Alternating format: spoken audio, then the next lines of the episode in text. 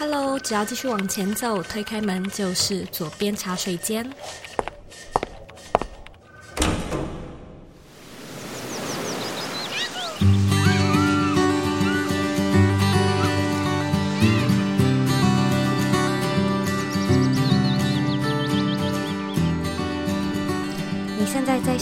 是左边茶水间第一百六十六集。今天呢，又再一次要来分享我个人最喜欢的主题之一——时间管理。那其实我们以前分享过非常多的 time management tips。今天要讲的方法呢，叫做 Eisenhower Matrix，它算是一个非常经典的时间管理法。我除了会在节目中和你解释一下这个方法是什么、使用的方式之外，也会呢用实际的例子跟你讲解我是如何去拆解我的工作项目，让我的生产力更高效。那这集的节目呢，比较不一样的地方是，它有一点小小的互动在里面。所以呢，你在听的时候可以准备纸跟笔，写下你的答案，实际操作，实际的练习一下。那除了这个 Eisenhower 的时间管理法之外呢，我也会跟你分享要怎么样去安排，还有分类你的工作，让你能够在同一个时间段处理同一种性质的工作。今天的这一集啊，除了我刚才说到的互动之外，我其实也有制作了一份 PDF 的小讲义。那讲义里面呢，有帮你做一个重点整理，而且有更多的图像视觉。毕竟今天要讲的内容比较多，比较复杂一点，所以如果说可以参考图片来视觉化的学习，我相信呢，对你来说的吸收效果是比较好的。所以你也可以回到这一集的原文，去找到讲义下载的连接。我们这一集的原文网址是 z o u i k 点 c o 斜线艾森豪矩阵，准备好了吗？Let's do it。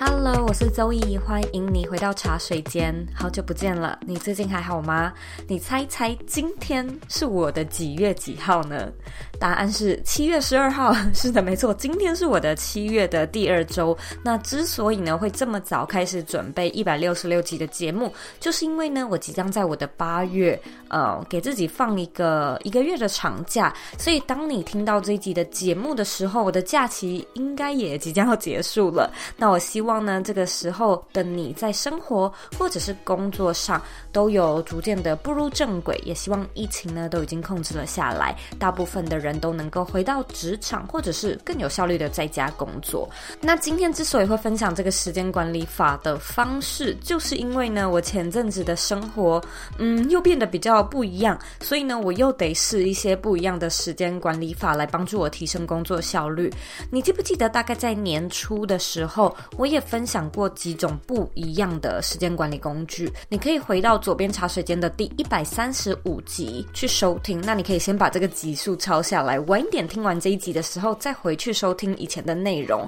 今天要讲的这个时间管理法叫做 Eisenhower Matrix，有人呢称它为艾森豪矩阵。这个其实是一个非常经典的重要与紧急四象限的管理方式。那这个方式适合用在什么样的场合呢？我觉得它特别适合给斜杠工作者，或者是艺人工作，或者是自媒体创业者来做使用。也就是说，我觉得它可以跳脱你的工作领域，连你的私人的家事都一并拿来管理，非常的实用。那在开始之前呢，我们简单的来科普一下这个时间管理法的创办人艾森豪威尔，他其实呢是美国第三十四届的总统。那在二战期间呢，他更是美美国的五星上将，就是他是呃统领那个重要战事的人，所以呢，你可以想象这个人啊，他的工作既多又复杂，而且可能又很危急。于是呢，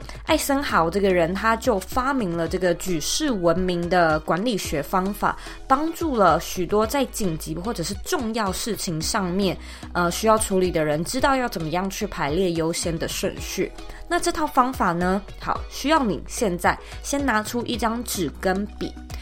把纸跟笔呢准备好。那你在纸上画上一个十字架，让这个呃纸上呢呈现一个四个方格子。左上角的方格呢，我们称它为既紧急又重要的象限。右上角的方格，我们称它为不紧急但重要的象限；左下角的方格，我们称它为紧急但不重要的象限。右下角的最后一个格子是既不紧急又不重要的象限。左上角又重要又紧急的事情，我给它的定义是：这件事情有非常明确的 deadline，它有截止日期，而且这件事情如果没有在期限内完成的话，你可能呢必须呃要承受一些后果，或者是会影响到其他人，造成别人的麻烦等等。不然呢，这件事情就是呃没有去做的话，它会出现更多的衍生性质的工作项目，所以这种事情就是又重要又紧急的事情。那右上角我们称它为不紧急但很重要的事情。我对它的定义是，呃，这类的事情它通常没有一个明确的截止日期，而且它可能不会有所谓完成或者是完美的一天，就有一点像是刷牙一样嘛，因不是说你一天刷三次，明天就不用刷了，它是一件必须要用时间去累积，而且不断循环的事情。那这件事情极有可能是那种需要花一年以上，甚至是一辈子来堆叠的事情，所以呢，被归类在这个象限的事情，通常是一些长期的人生规划，或者是个人习惯。左下角的象限呢，我们称它为紧急但不重要的事情。这一类的事情，我个人觉得可以统称为庶务或者是杂项。我对它的定义是，嗯，它虽然可能有一个期限，可是它不太能够去累积你的个人专业，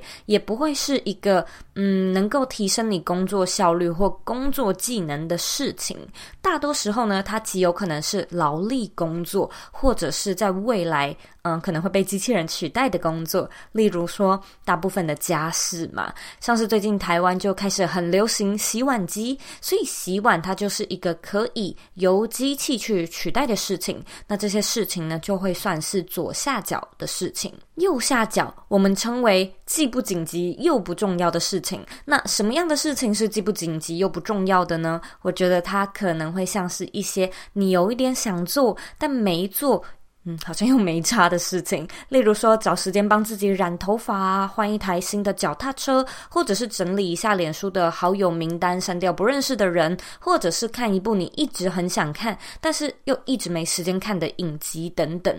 这一类的事情呢，我通常会觉得，如果可以不做，那就把它从待办事项中删掉，不要做，或者呢，就干脆等到自己有空的时候，再拿一个时间段特别来做，也是可以的。那我们现在讲完定义，我们就来玩一个小游戏，就是刚才说到的互动填空游戏。我现在呢会念出一系列的待办清单，然后给你一点时间，请你自己分类一下这些事情，它究竟要放在四个格子中的哪一个格子呢？所以是念完之后，你就把它有点像是拖曳进去的感觉。准备好了吗？那我现在开始念哦。一、开家庭会议；二、完成英文作业；三、查看台北的房市趋势；四、把礼服送去干洗店；五、准备星期五的公司会议简报；六、冥想二十分钟；七、缴停车费；八、思考下一季的自媒体目标与规划；九、整理衣柜。十、准备下个月的英文检定；十一、读完《工作必须有钱有爱有意义》这本书；十二、买一双新的拖鞋；十三、上完《Bring Your Life》的线上课程第八单元；十四、上网找参加婚礼的化妆教学影片。十五，打电话给某位朋友讨论自己的投资规划。好，在这边呢，你随时都可以直接暂停，花一点时间想一想，以上这十五件事情，你会怎么样把它们安排进这四个象限里面呢？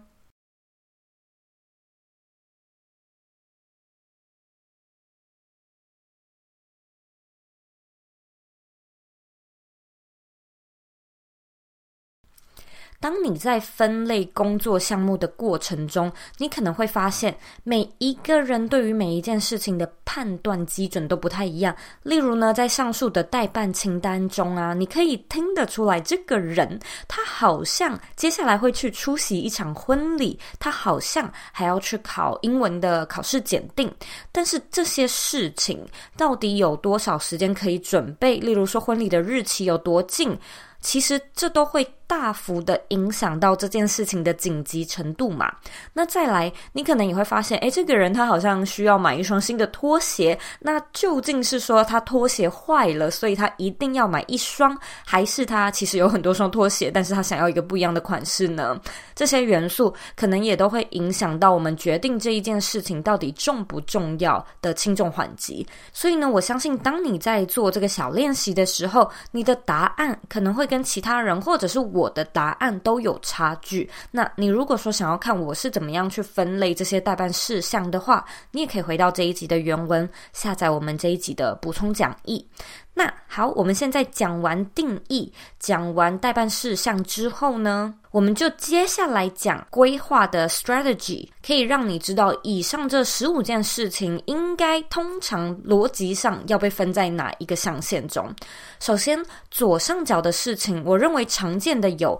会议、考试、检定、缴费、活动、表演、签约这种事情。所以你可以听到像是什么缴停车费啊，或者是去参加考试。这些呢，可能都算是既紧急又重要的事情。那既然说是又重要又紧急，所以最直接的策略就是优先处理。在艾森豪矩阵上的官方建议是，只要出现在左上角的事情，就应该要立刻去做。可是，就如同我刚才所说的，每一个人对于每一件事情的轻重缓急的分辨方式都不一样，而且我们还有超级多的其他杂事要处理。因此，如果你从来都没有真正执行过任何时间管理的工具，那很有可能会发生在你身上的事情，就是你在看每一件事情时，都会觉得它是既紧急又很重要的事情。没错，所以呢，你就会很不自觉的把很多事情都塞在左上角的这个区块中。那如果说你按照艾森豪的原先策略，就是立刻去做的话，你会发现你一整天或甚至是人生的一大半时。时间你都一直在做左上角的事情，反而其他象限的事情就会被落后。因此，左上角的策略优先处理其实并没有什么问题，因为这是最一般的时间管理方式，也是最简单的执行方式。但如果说呢，你想要更 advanced 一点，我这边呢有一个不一样的 approach。就是顺位第二，为什么要顺位第二呢？那这就会带到我们右上角的象限，也就是不紧急但很重要的事情。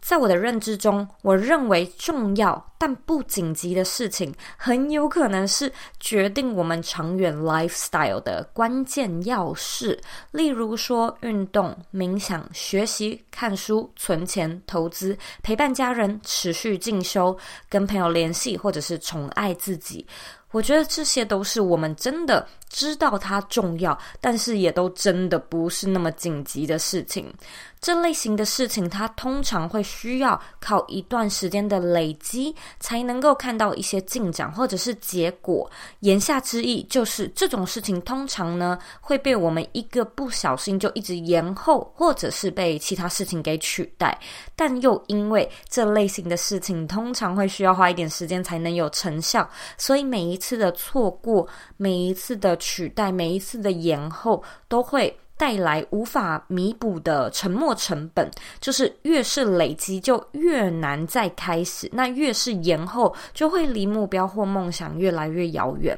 所以我觉得右上角的象限，它其实有一点像是我们人体的肝脏，就是它平常是最安静而且最没事的器官，但当他有事有警讯的时候，通常都会是大事，而且这种大事通常呢都会需要花你一整天，甚至是好几个月，就只能在处理这件事情。所以，虽然艾森豪矩阵的呃官方建议是右上角的象限就是安排时间来做，但我其实个人不太喜欢这个说法。我觉得重要但不紧急的事情，反而是一天要开始的时候要最优先做的事情。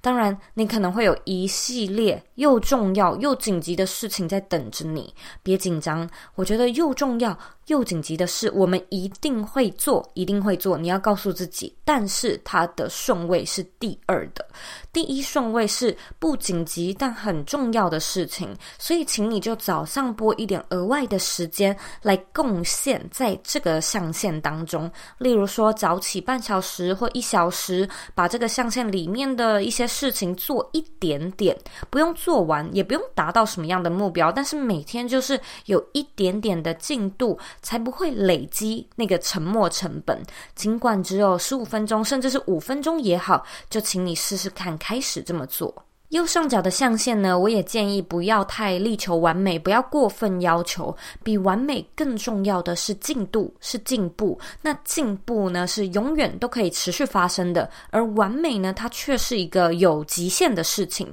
但是对于我们的健康、个人成长，甚至是累积你自己个人的身心灵财富，我相信你应该都不会希望它会有极限吧。所以呢，大部分的人很容易一个不小心就掉入先去。去处理又紧急又重要的事情的这个象限当中，从现在开始，请你换一个方式，你的人生绝对呢会在一两个月之后有非常非常大幅度的改变，我可以跟你保证。所以呢，届时也欢迎你，呃，过了几个月之后来跟我分享一下你这段时间的改变。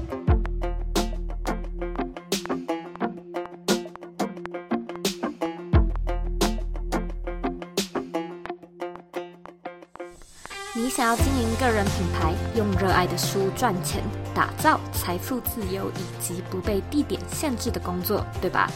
这里现在呢推出了一套带状的四天免费课程，教你如何将自己的兴趣变成事业，让你能够一边工作一边旅行。第一天呢，我会和你分享经营个人品牌最常见的五个错误。第二天，带你认识内容变现的三种方式。第三天呢，我会教你分辨事业和兴趣最大的四个差别。第四天，我会和你聊聊如何找到自己的热情，并且创造品牌价值。如果说你想要索取这四天的免费课程，请你呢在网址上输入 z o e y k 点 c o 斜线 b y l m i n i，再说一次是 b y l m i n i，只要输入网址就能够看到更完整的课程介绍和报名页面，填表申请呢就可以马上开始上课啦。那我们课程里见喽。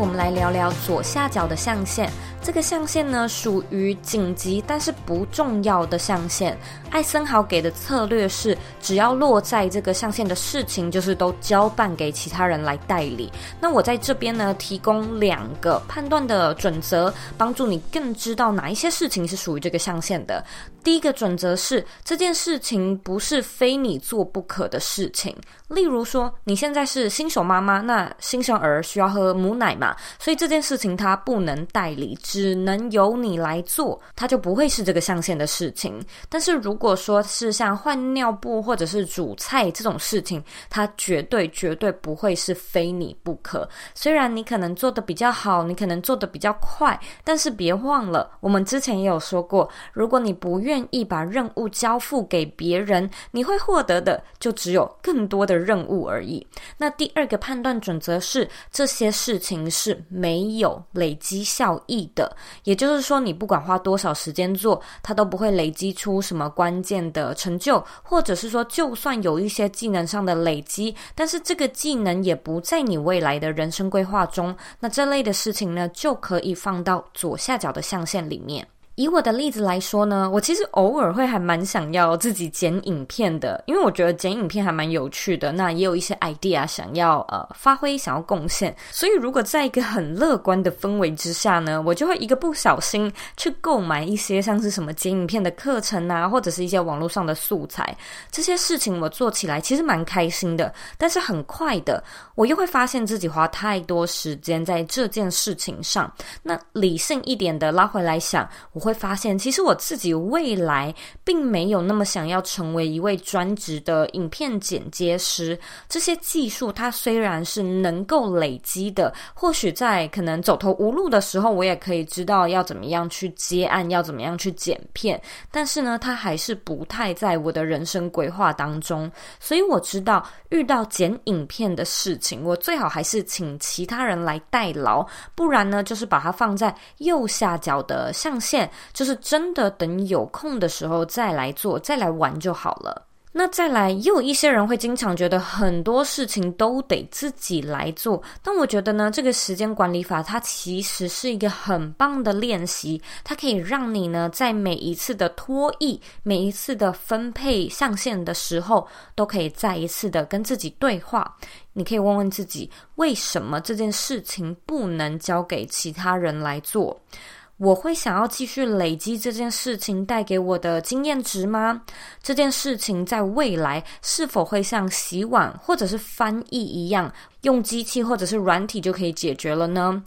这件事情如果说持续累积，能够为我的人生添加我想要的深度跟厚度吗？请你就是不断的重复这几个问题，然后在脑海中梳理梳理，把你的待办事项放到这个象限中。其实呢，真的可以让你的生活更加轻松，也可以让你离自己的理想生活越来越近。所以，如果能够把很多事情都放到左下角的这个象限里面，其实是一件非常令人开心的事。情。最后呢，我们来到右下角的最后一个象限。这个象限呢，属于既不紧急又不重要的象限。艾森豪的建议是，这些事情就请你直接 delete，直接删掉，不要去做。不过，我觉得这类型的事情其实还是可以留着的。它可能呢，就变成你的一个 fun list，或者是当你在假日在家无聊不知道做什么的时候呢，你就可以拿出这个清单里面的选项，挑几件出来做。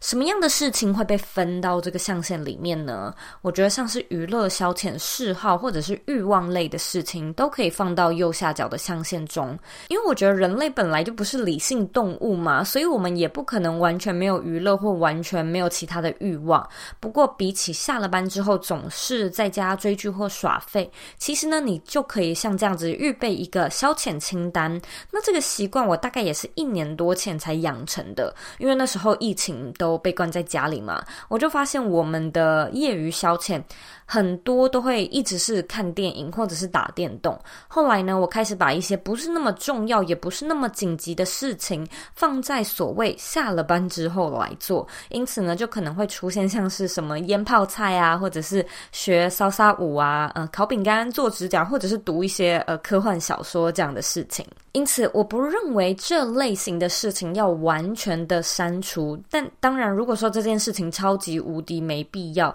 就算有闲暇时间，大多数的人可能都还是会建议你不用去做。可是，我认为我们有时候工作还蛮辛苦的嘛，所以如果说能够制定出一个时间区块，例如说每周五的晚上两个小时，让你就呃可以专心的做这些看似没意义、没有目的的事情，或许呢，它也会变成是一种另类的抒发和心灵的运动也不一定嘛，所以呢，也欢迎你自己斟酌，你自行调配一下。但是这里还是有一个小小叮咛，就是，嗯，我建议每天跟每周。最好要花最少的时间在执行右下角的这个象限，不然呢，如果说你花了很多时间一直耗在这个象限里，可能呢就会耽搁其他真正重要或者是真正紧急的事情。因此，如果说你跟我一样喜欢做规划，你不如就直接把这个象限设计到你的行事历当中，让你可以有一个专属的耍废时光，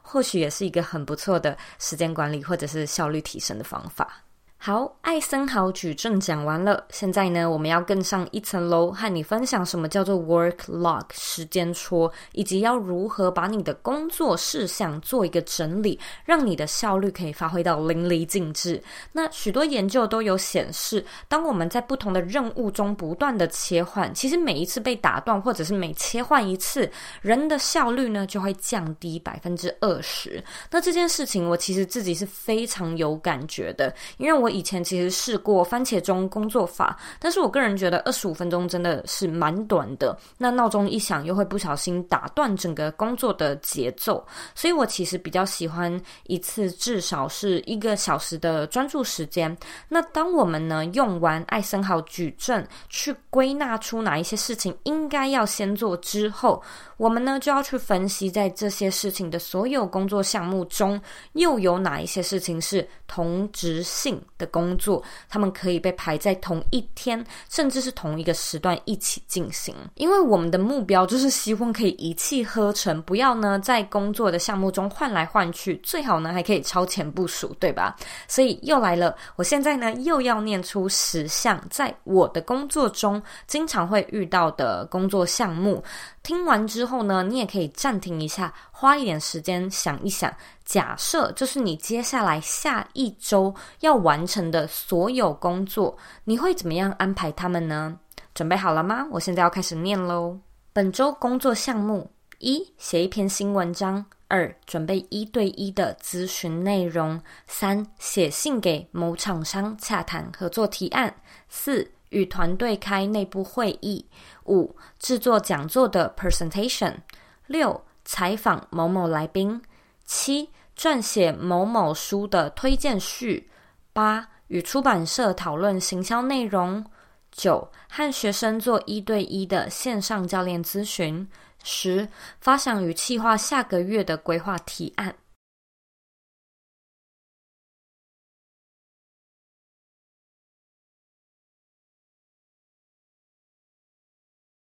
好，这里呢，你可以暂停一下，把我刚才呢念到的东西都写下来，花一点时间去判断分类的逻辑跟工作的。嗯，安排顺畅度。那也别忘了，你可以回到这一集的原文里面来下载讲义。讲义里面呢有更详细的案例跟解说。但是我现在呢就先公布一下我安排工作的逻辑。首先呢，以上这五件事情我会把它分成五种类型，分别是创作、文书、发想、会议、采访、会谈这五种。那我就会去看说哪一个项目是哪一个类别的事情，例如说写一篇文章这是创作类，制作讲座的 presentation 也是创作类，准备一对一的咨询内容，这个我算是文书类，撰写某某书的推荐序也是文书类，那写信给某厂商洽谈合作的提案，我把它归类为发想类，以及很明显的发想计划下个月的规划提案，这也是发想类，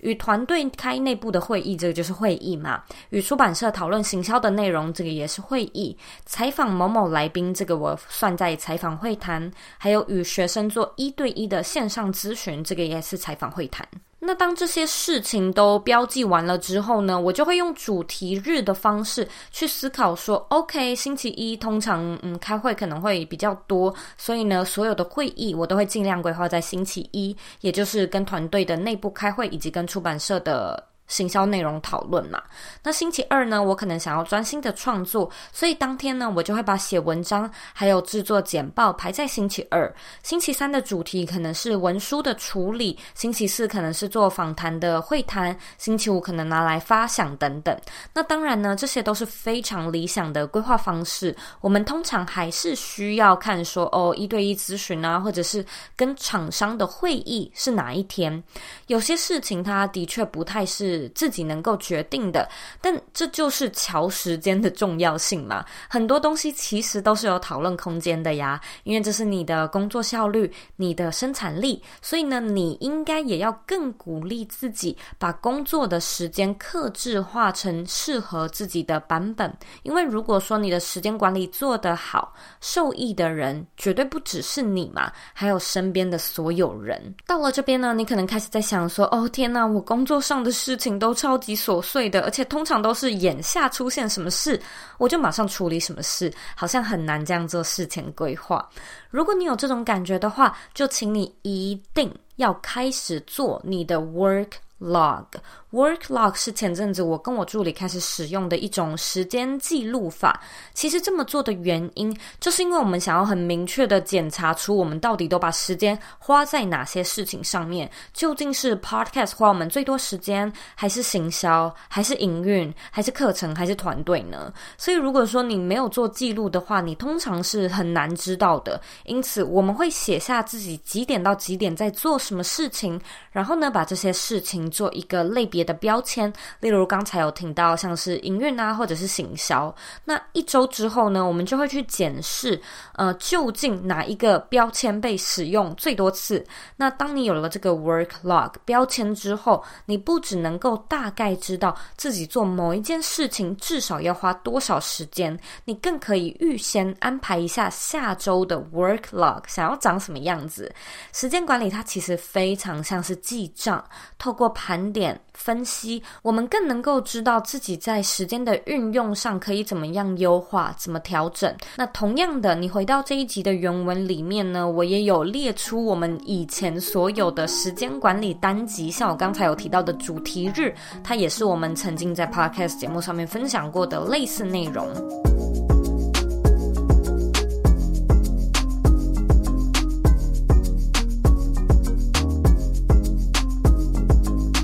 以上呢，就是我的微调版艾森豪矩阵以及设计 work log 的时间管理法。我知道今天这一集的内容稍微琐碎了一点，但是讲这类的议题真的是我的兴趣，可以非常满足我这规划控的欲望。那也希望这样的内容有带给你一些帮助。其实我这几年来，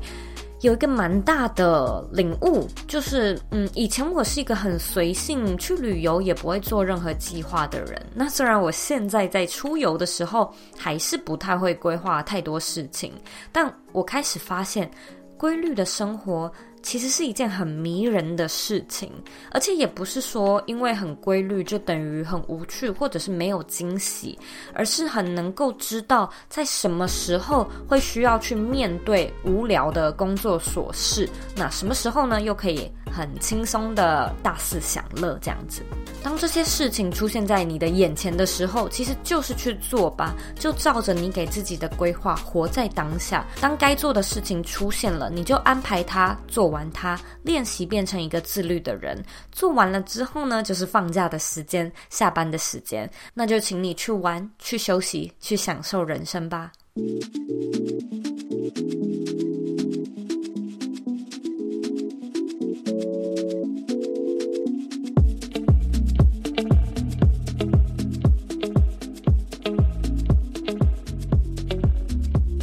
非常感谢你今天的收听。现在呢，我要来阅读我们今天的听众留言。今天的听众是 Lorraine Lin，他在二零二零的四月十四号留说：“谢谢你们，意外的被鼓励了。我是一位罹癌的病友，朋友推荐养病时可以听 Podcast，而发现这个节目。Annie 的故事鼓励了我，而 Zoe 的主持也很棒。谢谢你能创立这个节目，疗愈了我。”非常谢谢 Lorraine 的留言。我也在这边呢，祝福你一切顺利，也希望你身体早日康复。那我也很开心，这个节目在你养病的时候呢，可以陪伴着你。如果说呢，你听完这一集的节目有一些收获的话呢，我也想要邀请你帮我像 Lorraine 一样，到 iTunes Store 上面打新评分，并且留言。在留言的时候呢，如果你也可以留下你在听的集数，或者你在听的内容，对我来说的帮助会非常非常的大。我也希望呢，你可以给我们五颗星的评价，并且按下订阅键。别忘了把这个节目分享给身边你认为会有需要的人，或者你认为很重要的人。